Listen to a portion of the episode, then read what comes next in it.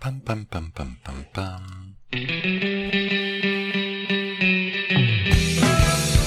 Llega el profesor, listo y dispuesto para que conversemos, opinemos, comentemos noticias y todo mientras nos tomamos un café. Súmate a esta tertulia con aroma. Comienza Cafeitarse en la mañana con Eduardo Flores en la radio de los monos. Hola, buenos días. Bueno, informo desde ya que lo que están escuchando en este momento no es el programa que se emitió esta mañana. Porque en la mañana tuve las condiciones para poder empezar a la hora correcta y debí sacar un programa medianamente rápido, pero conseguiré que era una falta de respeto hacia todos ustedes el tratar de enviar un programa tan breve cuando lo que corresponde es al menos una hora y media. Razón por la cual tenemos que ser coherentes, ya café en mano, armándome con lo que sea necesario para comenzar a hacer que este día valga la pena. Les voy comentando que han pasado varias cosas en estos tiempos. Nos encontramos en un proceso de cambio en el cual nos tenemos que ir acomodando a esta vuelta a la normalidad, la cual va de la mano con algunas cositas mmm, chocantes, por decirlo así. Y bien digo chocantes, porque si tenemos la seguridad y esperanza de que las cosas van a salir bien, mm, nos encontramos con choques que nos golpean en la cara. Un segundo. Mm, me resfríe. Fatiga de materiales, cansancio, no lo sé. Pero me resfríe. En fin, yo creo que es alergia. Bueno, me han dicho que es alergia. Por un lado, nos encontramos con nuestros pícaros estudiantes que andan haciendo algunas cosas por su cuenta sin respetar absolutamente nada, bueno, lo cual es parte de la tradición.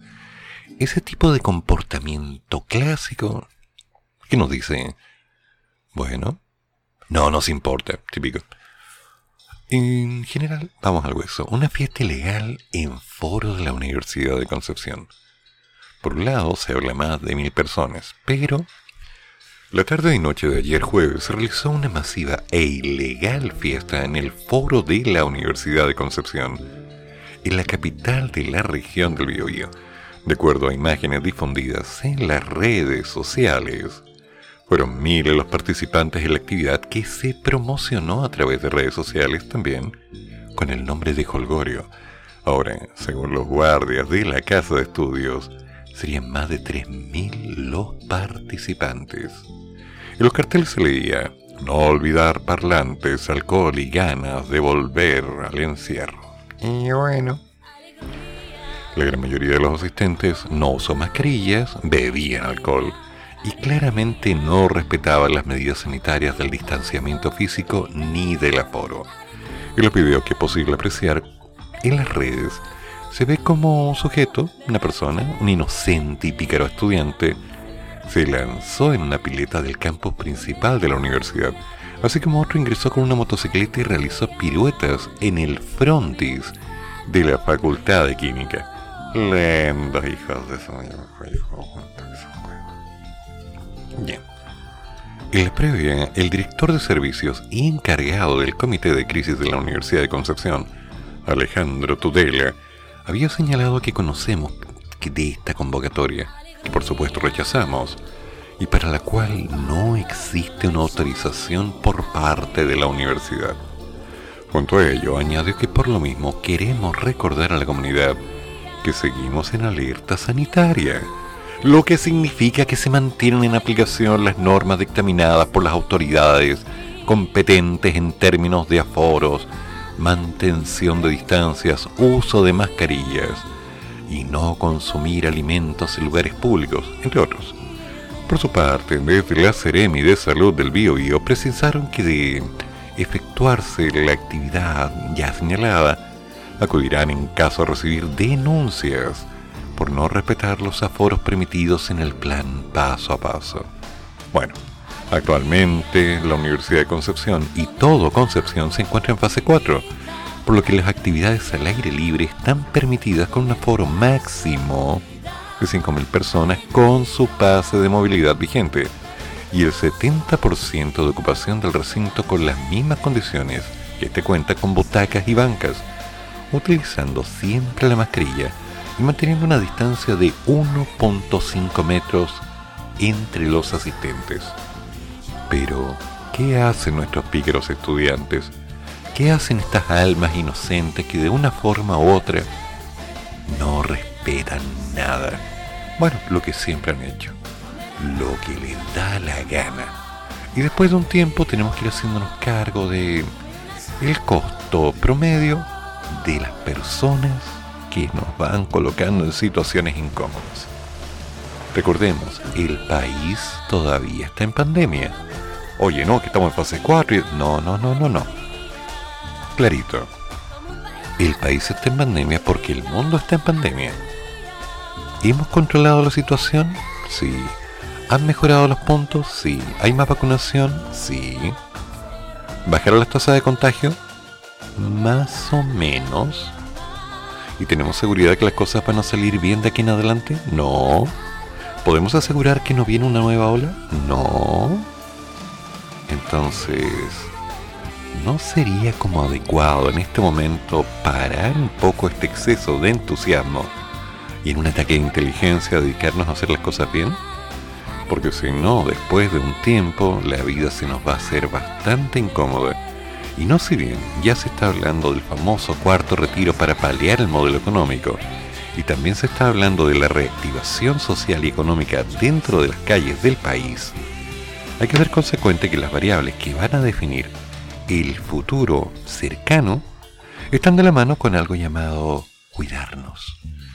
Entonces, si durante la pandemia ya tuvimos algunas diferencias con el comportamiento de algunos caprichos genéticos con forma humana, que no respetaron nada, tenemos que ser coherentes con que en el tiempo hay cositas que nosotros tenemos que ir acomodando.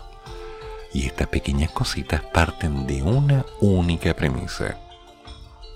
El ser cuidadoso. El ser un poquito atinado. El piensa, piensa, tómate la experiencia si no duele. Pero bueno, son parte de los detalles que nos van definiendo como humanidad porque cuando nos dicen que no se puede, lo hacemos igual. Ok, y eso es bueno. Pero cuando nos dicen que no se debe, no preguntamos por qué y lo hacemos igual. Y después, cuando tenemos que pagar las consecuencias, vienen las clásicas culpas de ¿y por qué no me dijeron? Porque nadie escucha. Simple. Y eso no va a funcionar. Pero bueno. Yo quiero un café. Así que hagamos las cosas bien y empecemos con furia y alevosía. ¿Les parece? Hagamos.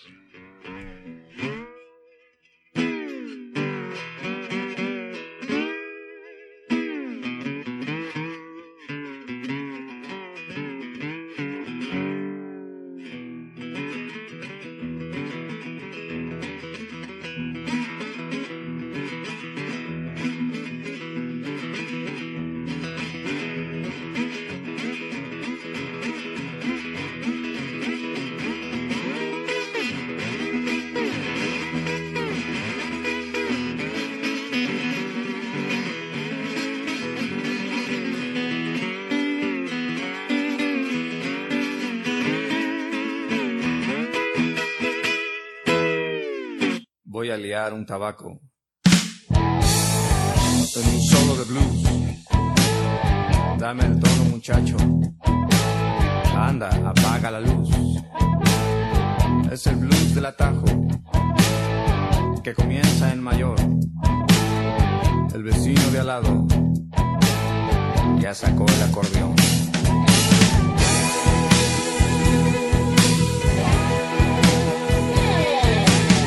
Yo nací un día nublado, creo que nunca paró de llover en las calles.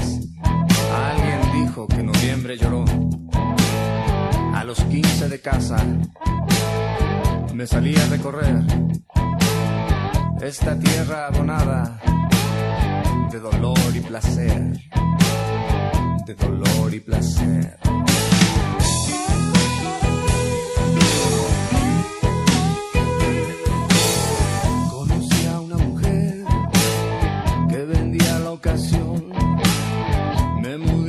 Él.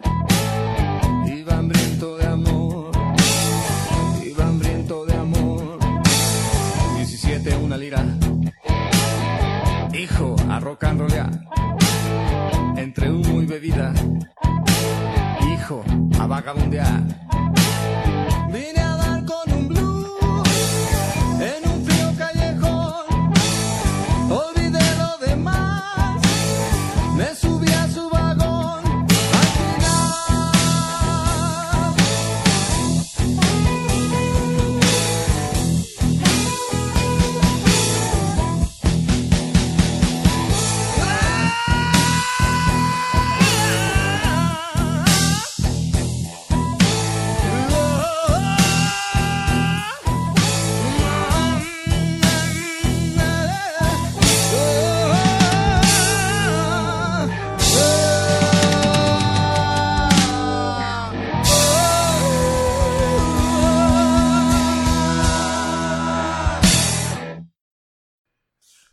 Esta mañana se concretó el primer encuentro entre Gabriel Boric y Daniel Jadue, luego de que este último fuera derrotado por el diputado Frente Amplista en las primarias de Dignidad el 18 de julio pasado.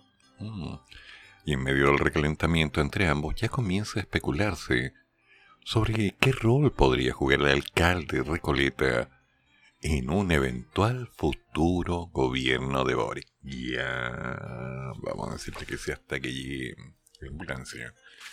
Así que en el programa El candidato de Mega Noticias, Gabito Boric fue consultado por la posibilidad de que el señor Jadwe, Daniel, pudiera asumir como ministro del Interior en su gabinete. Estoy viendo la foto y se les ve que han comido bien, ¿eh? Sí, una forma elegante de decirlo.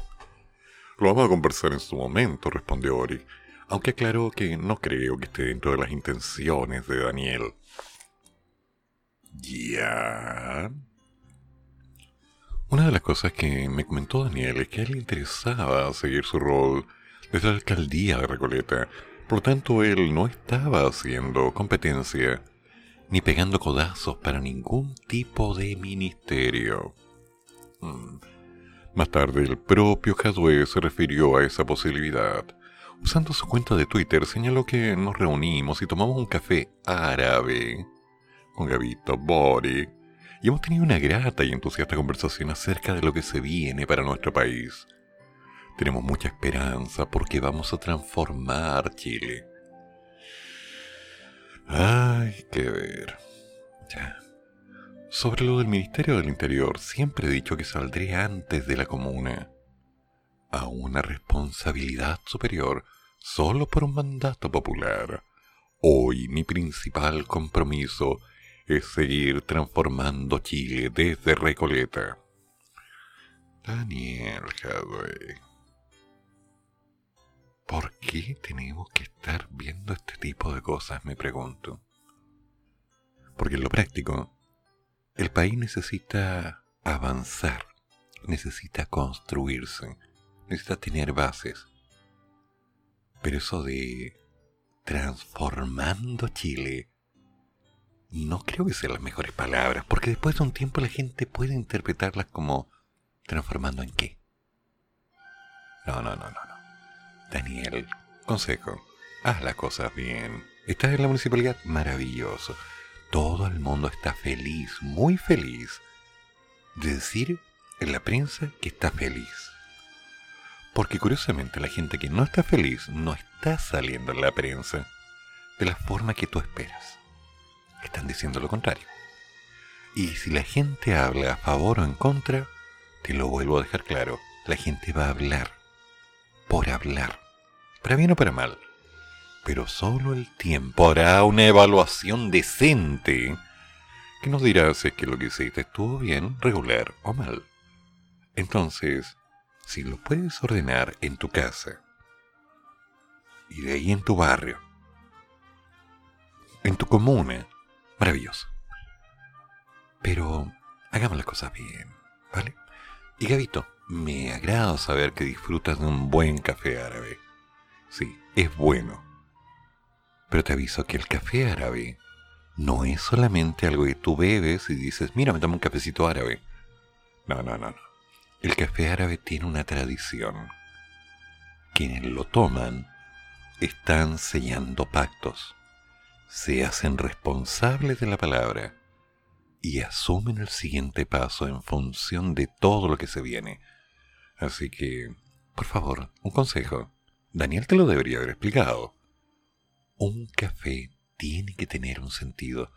No es simplemente, ay, qué lindo, me junté a tomar un café. No, no, no, no, no, no, no. Hay que hacer las cosas bien. Porque si no, uno después está haciendo el ridículo. Y cuando hace el ridículo, viene esa maravillosa reacción en la que la gente dice, oh, y se llenó la boquita con buenas intenciones. No. Gabriel, aún no eres presidente hasta que no salga el último voto que diga realmente lo que va a pasar contigo. Te comento, tú estás en un proceso de cambio en el cual te estás adaptando.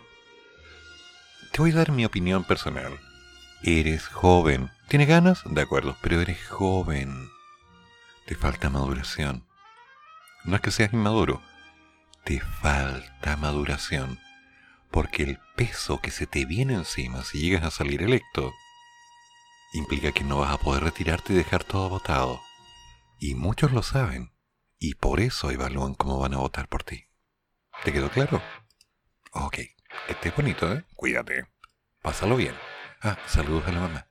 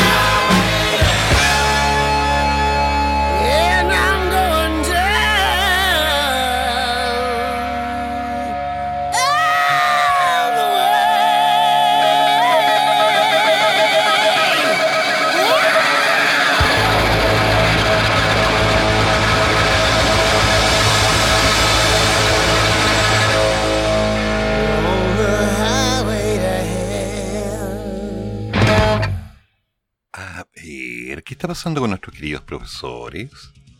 A ver, veamos. Profesores convocan paro nacional tras el veto a proyecto que frena despidos de docentes mal evaluados. Ya hay un veto a un proyecto que frena los despidos de docentes mal evaluados. Mm, ya ver. Textualmente dicen, vamos a realizar protestas a lo largo y ancho del país. Bueno, eso de ancho es como, bueno. Para tener esa ley que acordamos en el Congreso, señaló Carlitos Díaz. El ministro Raúl Figueroa indicó que la posición del gobierno tiene como único objetivo resguardar la calidad de la educación. ¡Epa! El Colegio de Profesores convocó a un paro nacional para el próximo miércoles 13 de octubre luego de que el gobierno anunciara que vetará el proyecto que busca frenar el despido de docentes mal evaluados. Según consignó el Mercurio, el Ejecutivo anunció un veto supresivo para eliminar algunas indicaciones de la iniciativa de modificación a las leyes del Estatuto Docente, de titularidad docente y otras dos disposiciones transitorias aprobadas en su trámite final por la Cámara Baja el 9 de septiembre.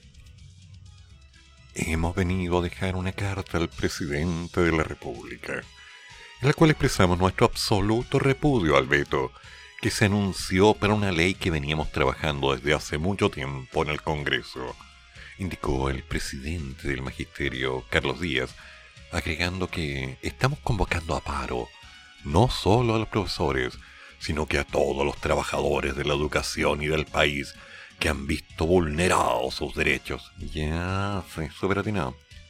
Vamos a realizar protestas a lo largo y ancho de todo el país para exigir que este veto sea eliminado y podamos tener una ley tal como acordamos en el Congreso, enfatizó el representante. El ministro de Educación, Raúl Figueroa, indicó que el veto tiene como único objetivo resguardar la calidad de la educación, agregando que cualquier llamado a paro es siempre perjudicial para los estudiantes y el contexto que estamos viviendo aún más grave. Ok, para. Párate un poquito. Mira, te lo voy a explicar de una forma sencilla. Casi dos años, casi dos años, un sistema online donde una cantidad no menor de trabajo fue puesto en los hombros de profesores. Muchos hicieron milagros. No hay que decir que hicieron lo imposible, hicieron milagros.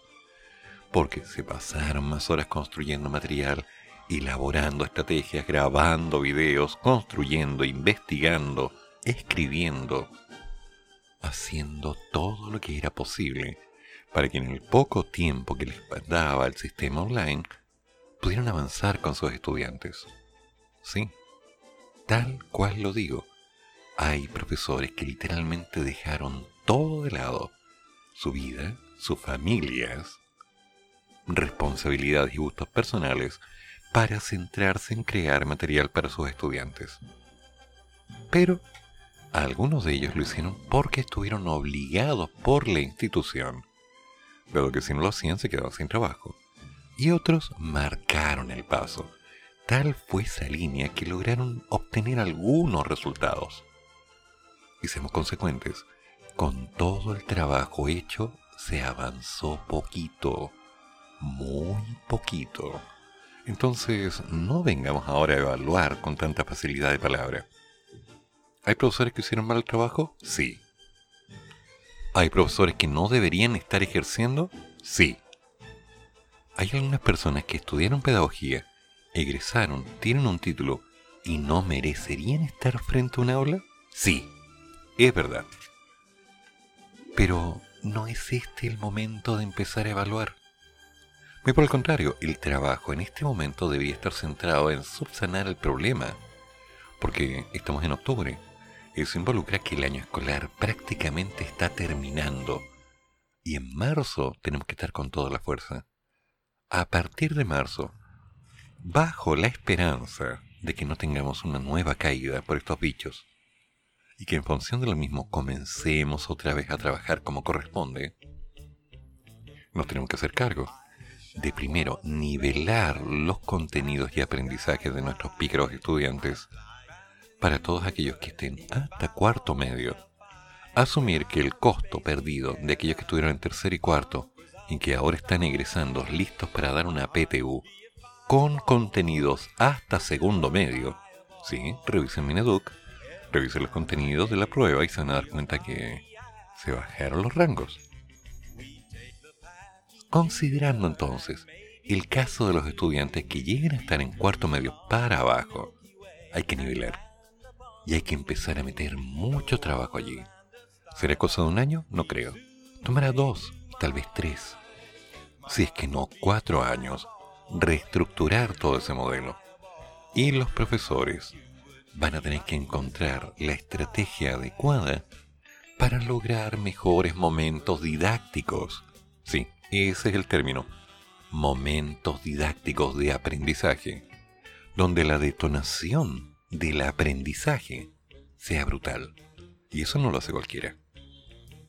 Ahora, si durante todo ese periodo empezamos a trabajar con una evaluación constante, que de alguna manera nos permita decir, perfecto, se está logrando, estamos avanzando.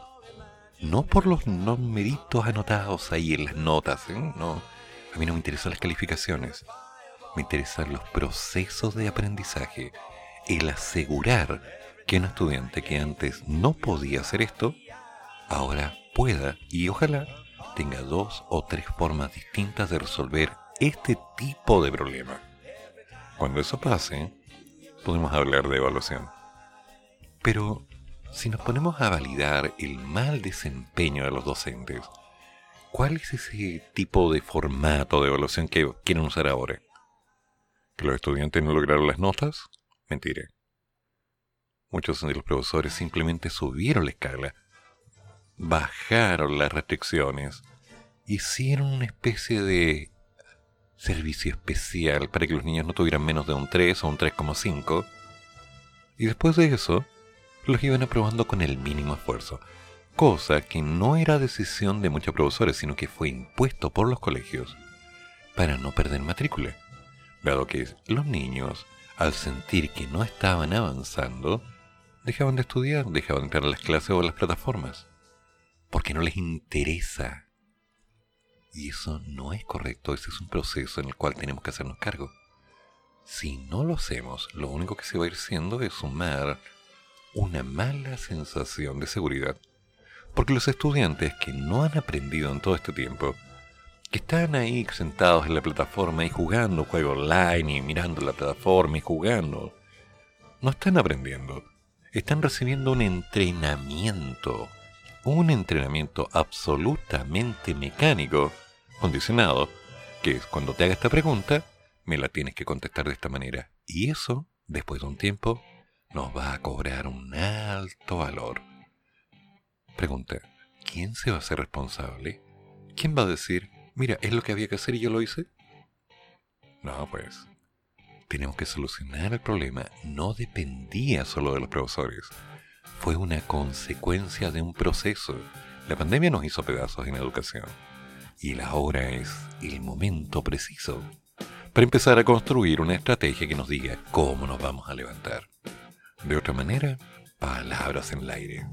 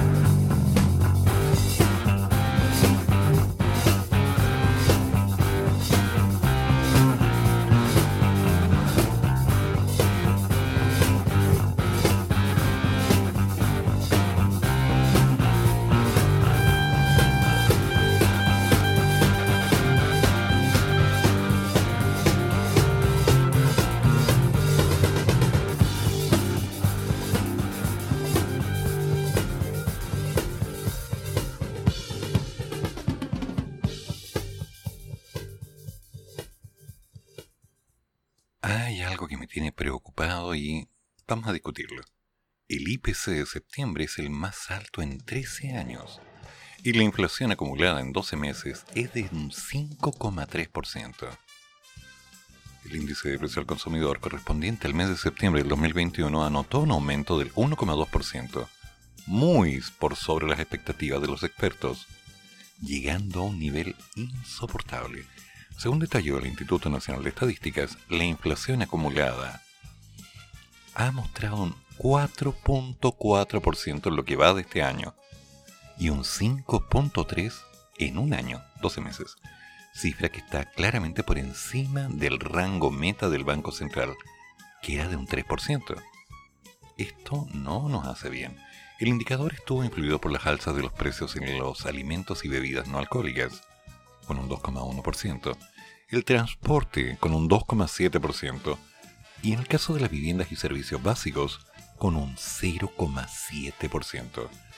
El detalle, el aumento más importante fue el de las carnes, con un 4,3%, particularmente la del vacuno en un 9,2%, casi un 10%, seguido por las hortalizas, legumbres y tubérculos, con un 3,7% como por ejemplo los tomates, que sufrieron un alza de un 21,5% y que ya acumulan un 22,5 en lo que va del año.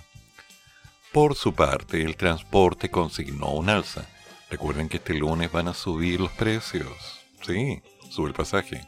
¿Qué? ¿No sabían? Ojo ahí. Principalmente los vehículos a motor con un 4,3%, como también un automóvil nuevo, que registra un alza de un 4,5%, acumulando un 12,4% en lo que va del año mientras que los servicios básicos sufrieron un aumento y el más importante, el del gas licuado con un 2,4 y el agua potable con un 1,3. Como consecuencia, la unidad de fomento va a subir 361 pesos durante este mes, octubre, afectando especialmente a quienes tienen créditos hipotecarios. ¿Se dan cuenta? Es un proceso. El ministro de Economía, Lucas Palacios, el mismo de siempre, expresó que la inflación es el impuesto de los pobres, por lo cual no podemos seguir inyectando dinero a la economía porque no vamos a, seguir afectando. Cálmate, Lucas. No mezcle las cosas. Por esta razón sería inmoral aprobar el cuarto retiro de fondos de pensiones, ya que los más pobres no tienen fondos que retirar pero absorbería la totalidad de las alzas de precios y esto tiene que terminar. Y dele, Lucas. Mira, te lo voy a explicar de otra forma. voy a insistir con la postura que doy todos los días. El problema es que la inflación también va de la mano con el aprovechamiento de varios. Así que no digamos las cosas tapando el sol con un dedo. La inflación existe, pero ha sido extraordinariamente levantada Así que cuidado con eso. Y por otro lado, si no bien es cierto que hay mucha gente que no puede sacar dinero en este momento de los fondos de pensión porque ya no tiene, una pregunta que hice hace meses y que mantengo hasta el día de hoy es, ¿qué se va a hacer para poder potenciar las estrategias que aseguren una jubilación pertinente, ojalá adecuada, dentro de un medio en el cual el dinero que lleguemos a ganar tenga relación con lo que podemos comprar o pagar durante el tiempo que estamos viviendo. ¿Ven? Hay una diferencia. Porque yo me puedo llenar de buenas intenciones, pero a lo largo sigue siendo un problema grave. Si lamentablemente no contamos con los recursos y no podemos tener una estabilidad, lo más seguro es que podemos tener más dinero. Ok, ¿viene al cuarto retiro? Maravilloso. ¿Y para quién nos va a alcanzar? ¿Con eso nos podemos decir millonarios acaso? ¿Acaso con esa idea de una cantidad de dinero que llegaría en algún momento, salga o no salga, podemos tener la tranquilidad de algunos años o tan solo algunos meses? El modelo económico en este momento depende exclusivamente de situaciones en las cuales las importaciones y exportaciones muevan al país para generar una mayor cantidad de divisas. Las importaciones implican que podamos comprar con un valor adecuado elementos que nos permitan respuestas a las necesidades de las personas. Y las exportaciones involucran también el conseguir los mejores precios para vender lo que tenemos en la calidad de lo que tenemos a un mejor precio. Rentabilizar pero que esto vaya de la mano con ventajas para los ciudadanos de un país. Es un proceso económico. No hay que tener demasiado sentido común para darte cuenta de que si un país gana más y tiene más estabilidad, esas ganancias van depositadas directamente al beneficio de las personas que viven en el país. Así es como debe funcionar sabemos que no funciona perfectamente en esa línea, porque siempre van a haber intereses personales de algunos, y eso es prácticamente inevitable. No dije correcto. Pero, si dentro de un tiempo empezamos a sumar las variables y nos hacemos cargo de encontrar las estrategias reales y aplicadas que le permitan a las personas comprar a un costo menor, y nos hacemos responsables de eso, las cosas van a cambiar. Sabemos que cuando los precios son menores, algunos dicen, ah, entonces yo voy a comprar más y después revendo. Oportunidad de negocio, dicen algunos. Sí, pero también es cierto que la gente necesita poder comprar lo que va a comer a un precio adecuado. Y eso va de la mano con que los precios bajen. Ahora, ¿cómo?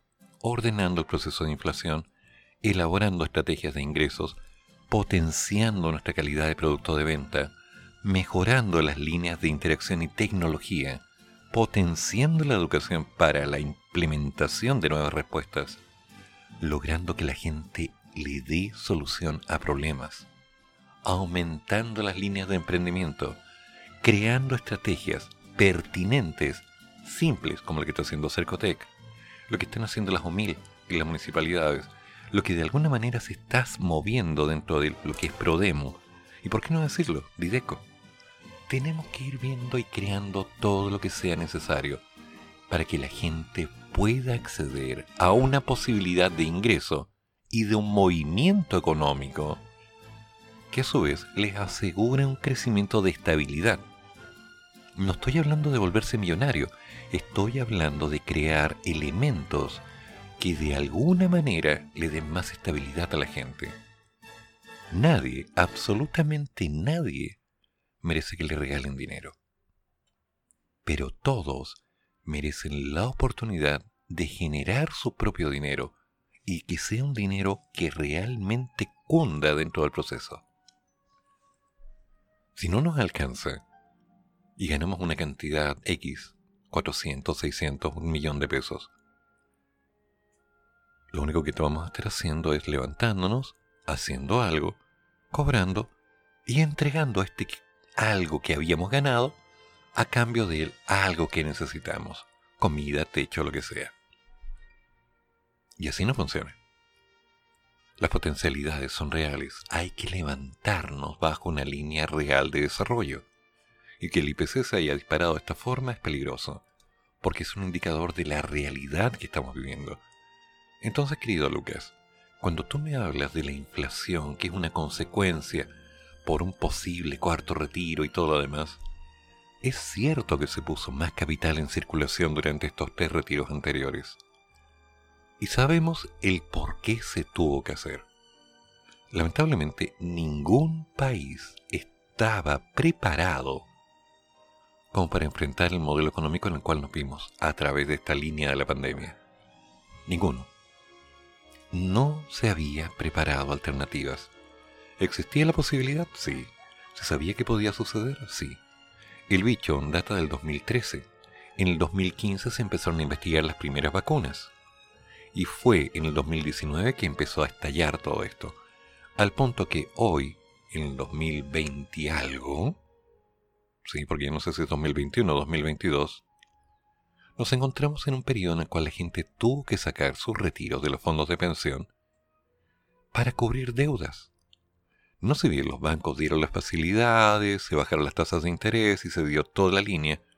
Aparecieron los ingresos familiares de emergencia, que fue un gran apoyo para muchos y que en algún momento va a terminar. Hay que ser directamente responsable de decir que todo este proceso fue una consecuencia de una serie de eventos que no se pudieron manejar. Yo pediría que en un próximo gobierno y en unos próximos gobiernos se empezara a razonar si tiene sentido o no llenarse la boca de falsas palabras como esto no debería pasar porque si hubiéramos hecho esto y se empezara a llenar con cosas concretas como estamos haciendo esto de esta manera para lograr esto y estos son los avances. La gente necesita saber cuáles son los nuevos pasos cómo se van a lograr, cuál es la estabilidad que se nos da y también la responsabilidad asociada a cada uno de estos pasos dados. ¿La gente necesita casa propia? Sí. ¿La gente necesita trabajo? Sí. ¿La gente necesita la posibilidad de gastar menos para conseguir los elementos que, que consume a diario? Sí. Hay costos hay problemas cruzados. Hay empresas internacionales que ya no están apostando por este país. Una, por lo ocurrido en el 18 de octubre de aquel año. Y otra, porque las expectativas que tienen de rentabilidad en base a las inversiones que se ven en Chile han disminuido, razón por la cual han emigrado y han buscado otros lugares donde poner sus dineros.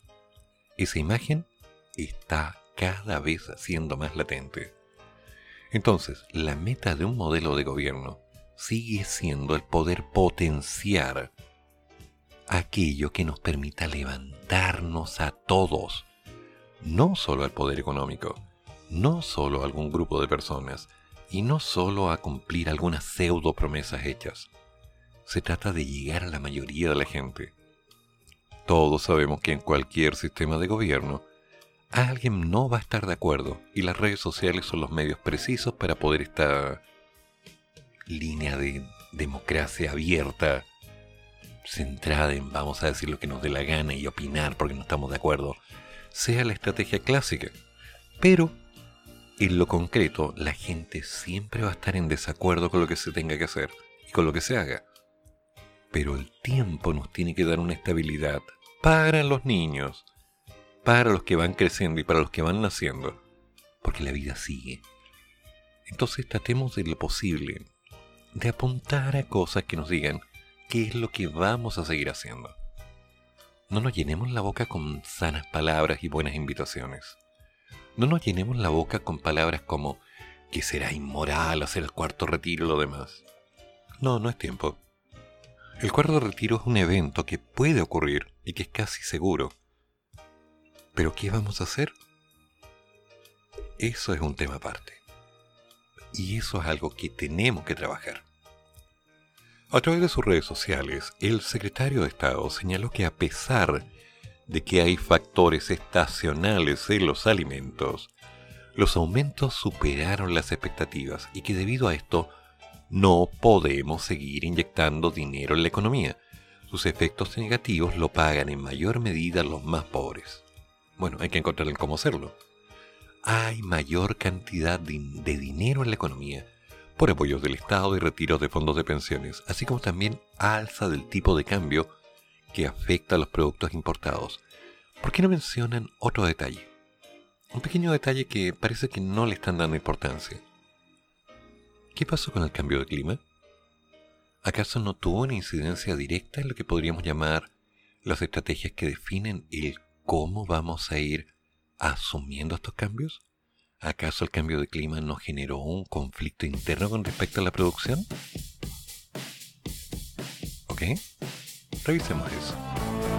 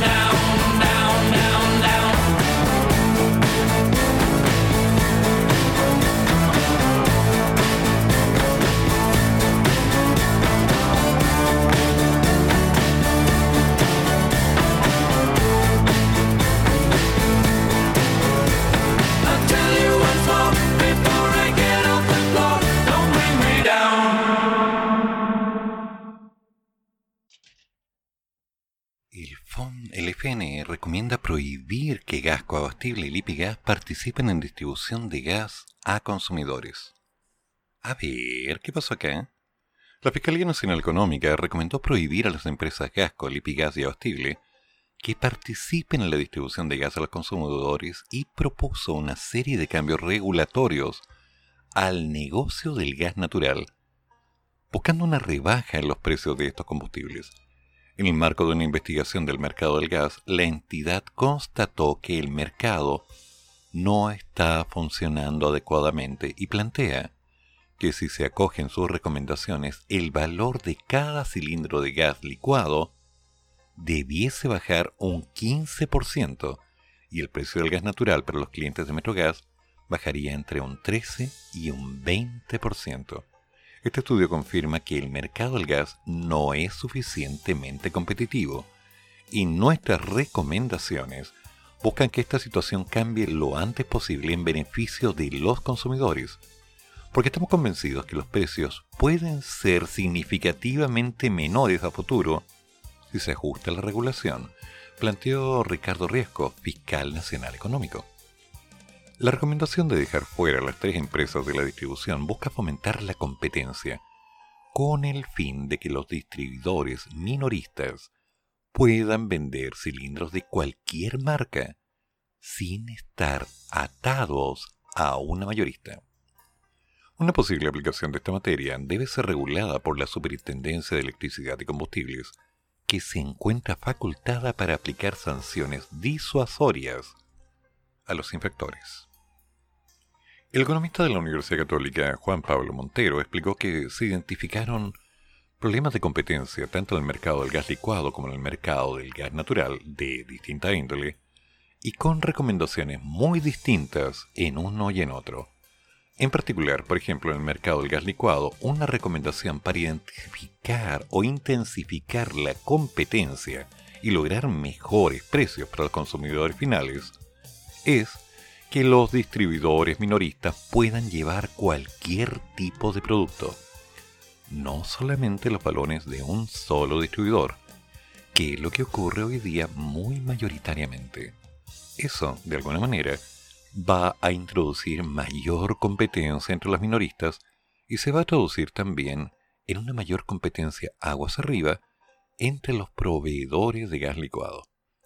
Los empresarios respondieron y Abastible dijo que son transparentes, mientras que Gasco apunta que hay datos inexactos y que se podría perjudicar a los consumidores, como también Liquigas, quienes señalaron que las recomendaciones no resuelven el problema de fondo, que es que el gas importa y que el gas ha subido en un 100%. Estefan Larenas, presidente de ODECU, comentó que la conclusión del estudio de la Fiscalía Nacional Económica es gravísima. No funciona la libre competencia en el mercado del gas y quien paga nuevamente la cuenta son los consumidores. Como país tenemos que decir paremos. No hay acuerdos negociados o soluciones. Por eso le pedimos públicamente a la Fiscalía Nacional Económica que no se quede en el estudio y que haga una investigación formal de este que parece ser un nuevo robo a los consumidores. Parece. Los consumidores están pagando de más. Pueden llegar hasta 180 millones de dólares lo que han pagado de más. Sin lugar a dudas, esto tiene un cierto aire de colusión y por lo tanto la Fiscalía debiera investigar este mercado, que está completamente concentrado en muy pocos actores. El economista de la Universidad Alberto Hurtado y exministro del Tribunal de la Libre Competencia, Eduardo Saavedra, hizo un planteamiento en el que mencionaba, llamaba la atención que a los distribuidores minoristas se les prohibiera comercializar una marca distinta, a la cual tenías el contrato, y hay por supuesto una lógica económica detrás de ello. Ni, bueno, los tres actores, Lipigas, Abastible y Gasco mantienen participaciones tremendamente estables, y eso podría ser peligroso para la competencia. La palabra colusión no está en el informe, pero es extraño. Desde el gobierno, el ministro de Energía, Juan Carlos Llobet, aseveró que el funcionamiento del mercado del gas y sus efectos para los chilenos es un tema de preocupación permanente del gobierno por eso, desde hace un año estamos trabajando con la Fiscalía para la elaboración de este informe, aportando antecedentes y documentación para mejorar el análisis.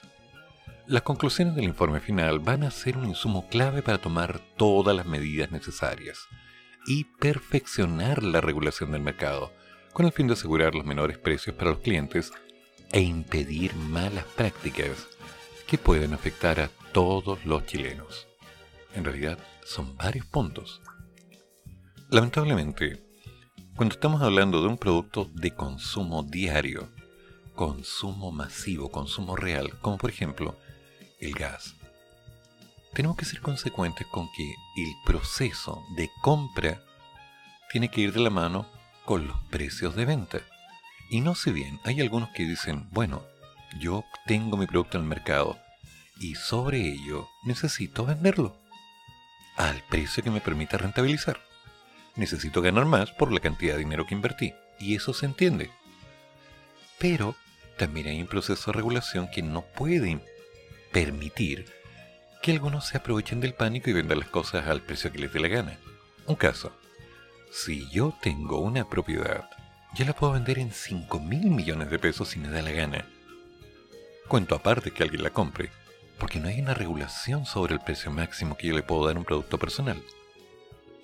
Pero cuando estamos hablando de un producto que es consumido por prácticamente la totalidad del país, sabemos que no es el 100%, pero prácticamente la totalidad de todos los que estamos viviendo en esta tierra, debemos buscar las estrategias que nos permitan abaratar los costos, para que con ello podamos tener un grado de tranquilidad. El dinero no alcanza, y si el dinero no está alcanzando, nos quedan tres opciones. La primera es conseguir más dinero, no sé cómo. La segunda es ordenar mis gastos para poder comprar lo que necesito y nada más. Y la tercera, que es la que a nadie le gusta, es aceptar que simplemente no se compra. Podemos decir, mira, no voy a comprar ese televisor, no voy a comprar esta consola, no voy a comprar esta tecnología, porque me gustaría tenerla, pero no la necesito con urgencia. Sin embargo, hay elementos que hoy día necesitamos tener en el hogar, y esos no deberían seguir subiendo. Hay que empezar a razonar y aplicar un poco de criterio.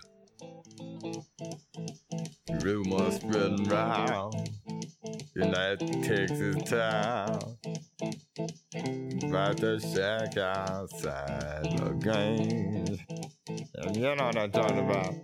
Just let me know if you wanna go to that home out on the range. They got a lot of nice girls. Huh?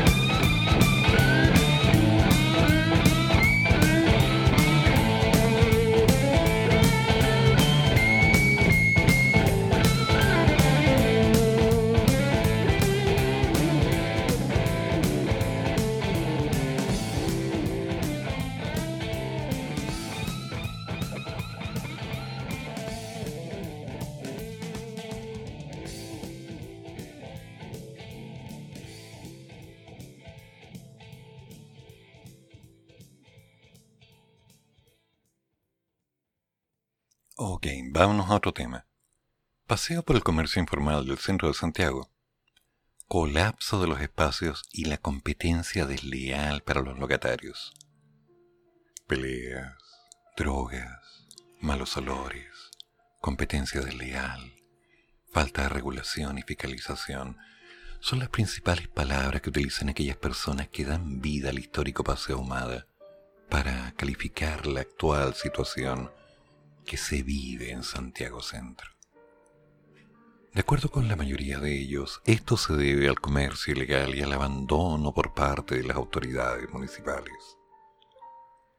Son las 9.45 de la mañana y las afueras del Metro Universidad de Chile ya muestran puestos de venta con distintos productos instalados, entre artefactos tecnológicos, accesorios para el teléfono, todo tipo de ropa, incluso mascotas, mascarillas y mucho más. El paseo ahumado es visualmente dominado por el comercio ambulante. A esa hora la movilidad peatonal no es alta, por lo que varios de los comerciantes aprovechan el tiempo para terminar de instalarse, mientras que otros se dedican a tomar desayuno.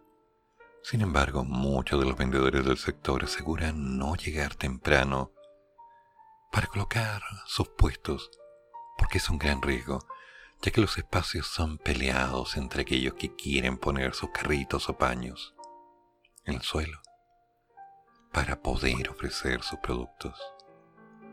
Miguel ha dedicado más de 45 años de su vida al comercio, por lo que hoy cuenta con un permiso municipal para colocar su carrito en el Paseo Humada. Por esta razón, y por miedo a que lo reconozcan otros vendedores del sector, él prefirió ser llamado solo por su primer nombre.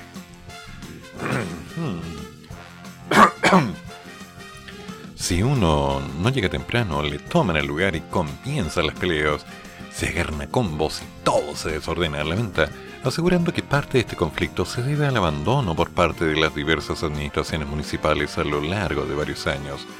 Y recientemente, tras el anuncio de entregar permisos al comercio ambulante, ambulante, que dio a conocer la alcaldesa de Santiago, Irazi Hasler. Esta medida incluso fue criticada por el sacerdote jesuita Felipe Berríos. En conversación con el diario El País de España, Ole, explicó que muchos vendedores ambulantes son migrantes que son utilizados por mafias que actúan como microempresas, que se ponen de acuerdo y hacen trabajar a la gente como vendedores ambulantes. Eso ya lo hemos vivido en los 90 y hace algunos años, ¿se acuerdan? Ventas de CD, ventas de DVD, ventas de Blu-ray.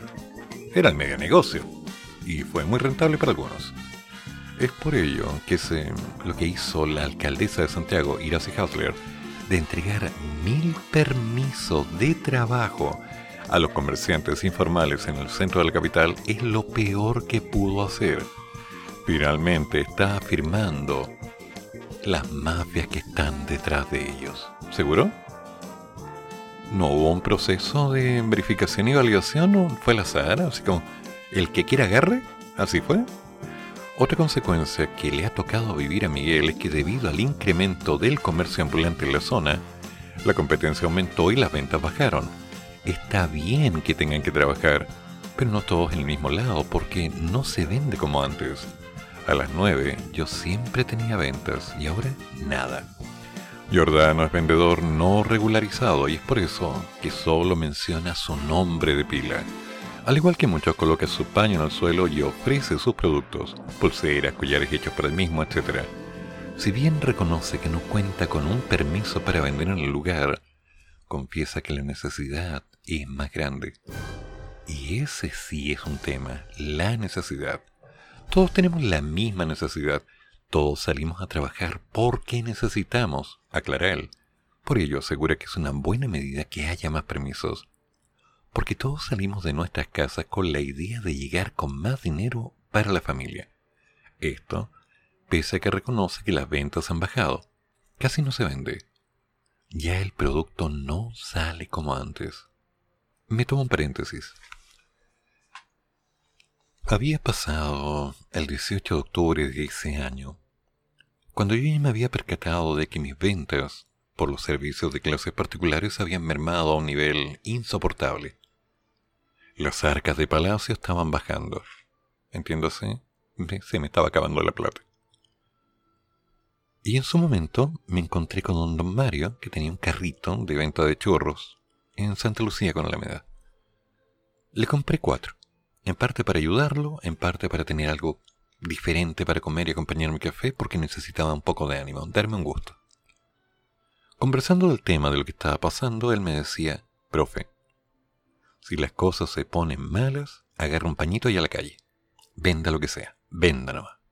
La plata está en la calle. Si sus alumnos no quieren estudiar, usted venda. Si sus alumnos no le pagan, venda igual. Traiga algo, traiga libros, haga alguna cosa, venda. Alguien le va a comprar. La plata está en la calle. A lo cual le dije, pero eso no siempre es legal. No importa que no sea legal, profe. Usted tiene que asegurar el techo, la cama, la comida. Después vemos la parte legal, después regularizamos. Pero la necesidad es clara. Si hay que trabajar, trabajamos. Yo estoy vendiendo churros, me decía. La gente no me los compra como antes. Pero gracias a estos churros yo estoy comiendo todos los días. Así que lo voy a seguir haciendo.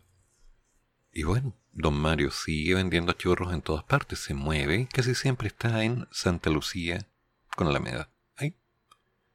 En toda esa estación del metro, moviéndose de un lado para otro. El hombre no se detiene y dentro de lo mismo va haciendo lo imposible por lograr sacar adelante a su familia. Y se agradece. Porque ese es el tipo de gente que hace que el modelo funcione, la gente que trabaja. Pero por otro lado, hay mucha gente que ha decidido lanzarse, compensar con este negocio y basarse continuamente en el día a día para recoger dineros, para tener una estabilidad, pero no han formalizado. Algunos porque dicen, no, que tengo que pagar impuestos. Pues, si no voy a estar sacando plata para pagar un impuesto por estar acá y las ventas no me aseguran, estoy mal. Bueno, calma con eso. La formalización de un negocio involucra una serie de pasos. Y hay centros de apoyo como por ejemplo Cercotec que te abren las puertas y te van mostrando el cómo puedes llegar a formalizar.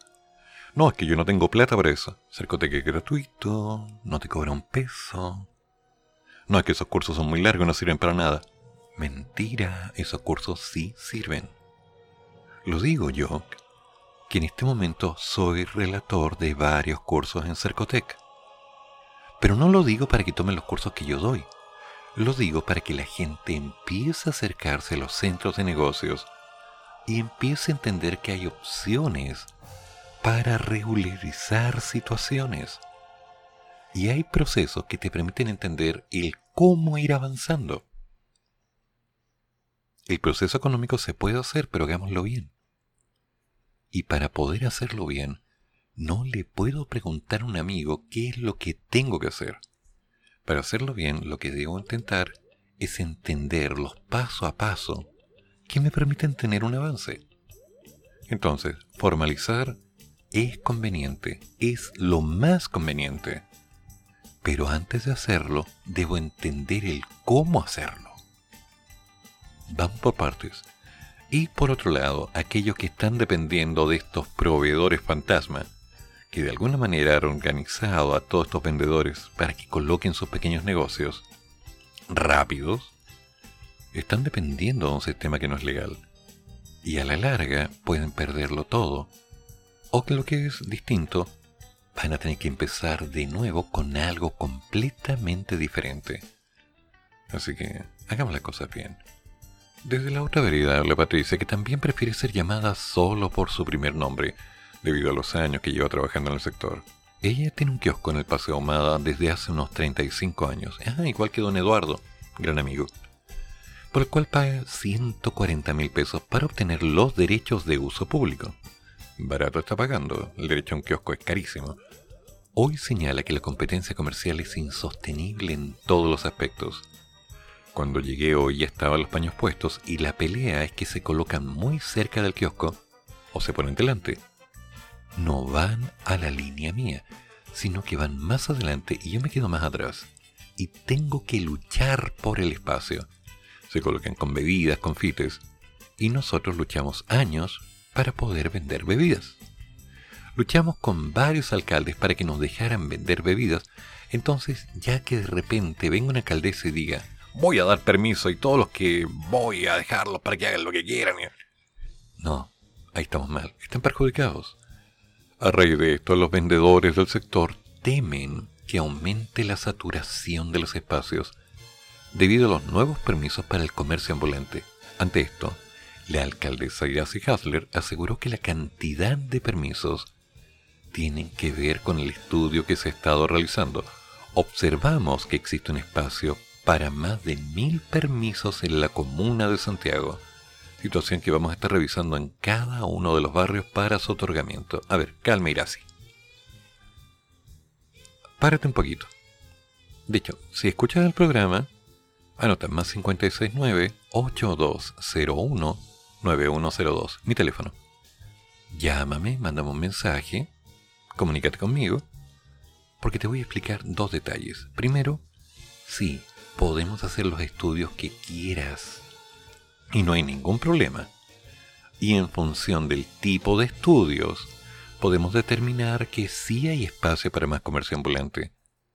Pero no todo focalizado en unas solas calles. ¿Ok? Hay que empezar a separar. Y dentro de lo mismo, hay que hacer un análisis de esos estudios para empezar a darle sentido a las palabras. Porque la gente, tal vez, necesita vender y necesita los permisos, pero también necesita las condiciones y la formación para entender el cómo hacerlo. También necesita una capacitación, también necesita un seguimiento para que la gente pueda crecer en su modelo de negocio. De otra manera, simplemente vamos a llenar lugares que ya están saturados con problemas. Y creo que eso no es algo que quieras dejar en la historia de tu alcaldía. Así que, querida Irasi, llámame. Nos juntamos. Es más, me llamas, organizo mi equipo de trabajo, te vamos a ver, hacemos una entrevista, conversamos, llevamos puntos a terreno y empezamos a crear estrategias.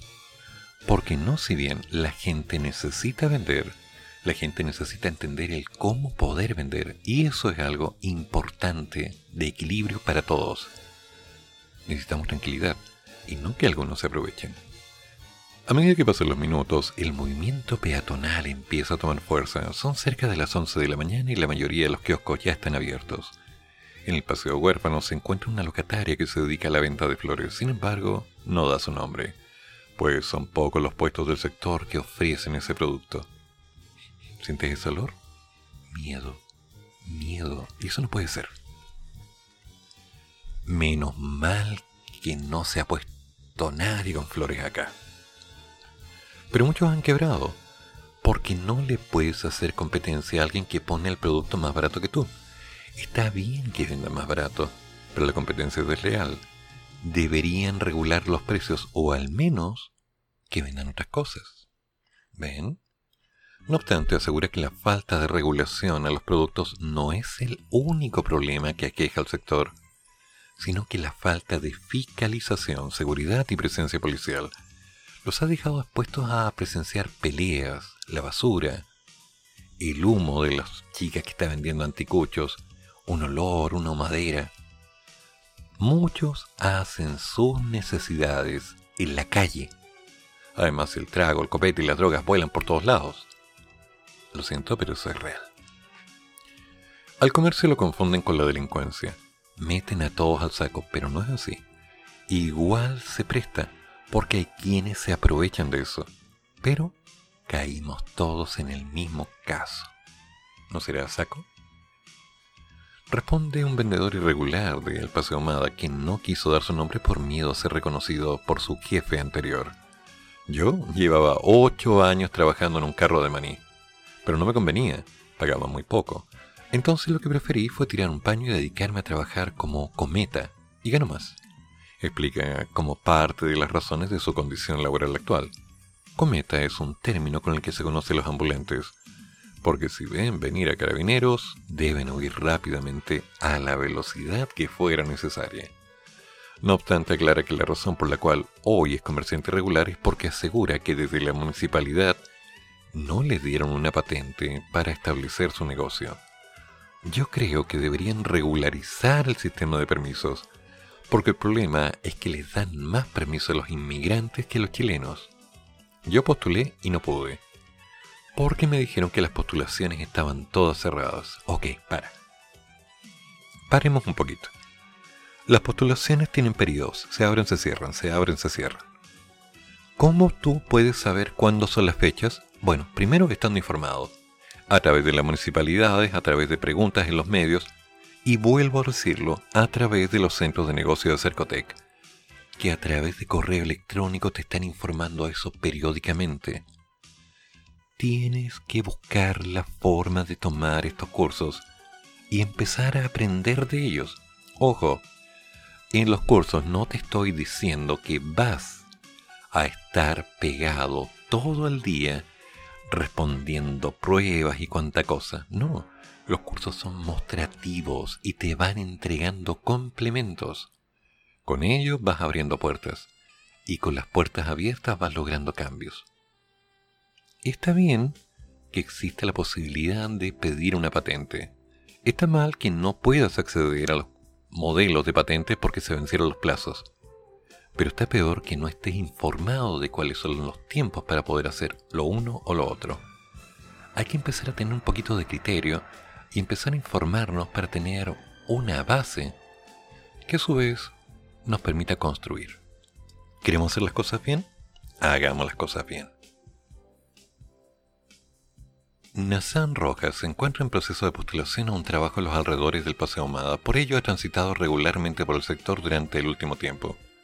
Él menciona que desde hace años que recorre Santiago Centro, pues asegura que le gustaba caminar por el lugar. Me sumo, yo lo hice durante años. Los comerciantes ocupan los asientos en las bancas. Antes uno venía y se sentaba a mirar o tomarse un helado. Pero hoy eso ya no se puede hacer por el aumento del comercio. Se quedan en todos lados, comen aquí, salen los olores, dejan pasado comida. Hay varias cosas que repercuten. Dejan la basura en cualquier lado. Está bien que les den la oportunidad, que cuiden, sostiene Rojas. Ahora es el persa ahumada, tal como lo fue en los 90. Así se está convirtiendo. Antes daba gusto, uno venía acompañado y ahora está lleno. Frente a las dudas de cómo afectarán los nuevos permisos para el comercio ambulante en materia de seguridad, la alcaldesa Hasler detalló que estos serán entregados justamente a propósito de la necesidad de un barrio más seguro, que es lo que compete a nuestra parte porque estamos avanzando en el ordenamiento. Sin embargo, es importante decirlo, aquí existe un gobierno, aquí existe un Ministerio del Interior, y la policía tiene que hacer la tarea principal del resguardo del orden público y de la seguridad. Sí, es cierto, hay pasos que se deben dar, pero hay que hacerlo bien. Porque si la gente está sintiendo inseguridad, si la gente se ve saturada, hay otro problema, que es el del robo el carterismo, el del asalto, el del lanzazo. Y eso, aunque muchos de los comerciantes traten de evitarlo, no depende de ellos. Los espacios tienen que estar más abiertos, se tiene que buscar alguna alternativa. ¿No fue hace algunos años que era famoso el patio de las carteras? ¿Se acuerdan? Al lado de la plaza de armas. Fueron reubicados, y por esa reubicación muchos de esos negocios murieron y es porque se hizo, pero no se pensó bien. Y muchos pagaron sobre esto. Vamos con una pausa.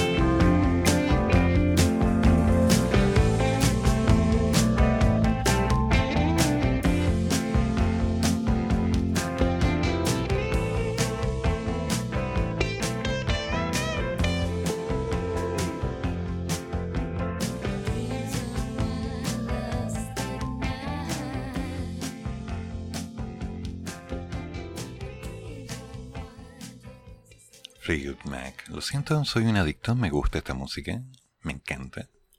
De hecho, ayer me la pidieron bastante en otro programa y fue un placer, hay que decirlo. Ahora, CERNAC, 7 de cada 10 adultos mayores se ha sentido discriminado como consumidor. Bueno, yo sé de eso. Una radiografía realizada por el Servicio Nacional del Consumidor y el Servicio Nacional del Adulto Mayor constató que 7 de cada 10 personas mayores de 60 años se han sentido discriminadas como clientes o compradores en el país. En detalle, de los casi 200 adultos mayores que respondieron a la encuesta, ojo ahí, el número es pequeño, pero la encuesta se puede hacer muchas veces y lamentablemente la media va a ser más o menos la misma.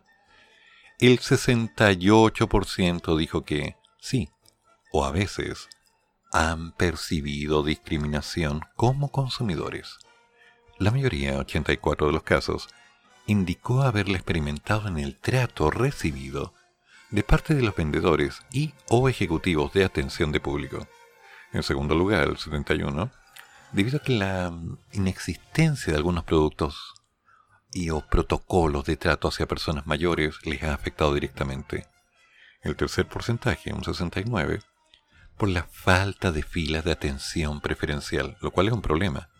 Y un cuarto, 63 menciones, a causa de las plataformas digitales que no son amigables para la tercera edad.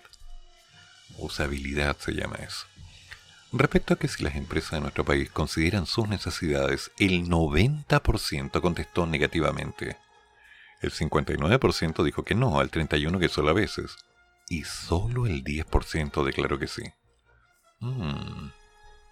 Tema. En ese contexto plantearon que las compañías deberían incluir sus necesidades en diversas acciones. La mitad apuntó a generar acciones de atención preferencial a este grupo etario, expresada tanto en temas físicos, accesibilidad, sensores, rampas, como en temas de trato por parte de los vendedores y ejecutivos de atención de público. Además, en cuanto a la publicidad, el 91 señaló no sentirse representado por ella. Un 65% dijo que no y un 26% que solo en algunas ocasiones. Solo un 9% opinó que sí.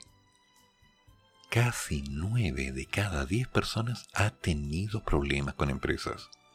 El 88% de los adultos mayores reconoció haber tenido algún problema con alguna empresa. En el desglose por mercado, el 22% señaló a las telecomunicaciones y a las grandes tiendas, seguido de los supermercados con un 19%. Al consultar por el tipo de dificultad sufrida, la principal se refiere a la mala calidad de los productos y o servicios adquiridos, seguido por el alza de precios, ambas expectativas con la misma cantidad de menciones. Luego, las cobranzas abusivas, con una cantidad no menor, 42 menciones. O sea, ¿podemos decir que el adulto mayor es bien tratado en estos medios?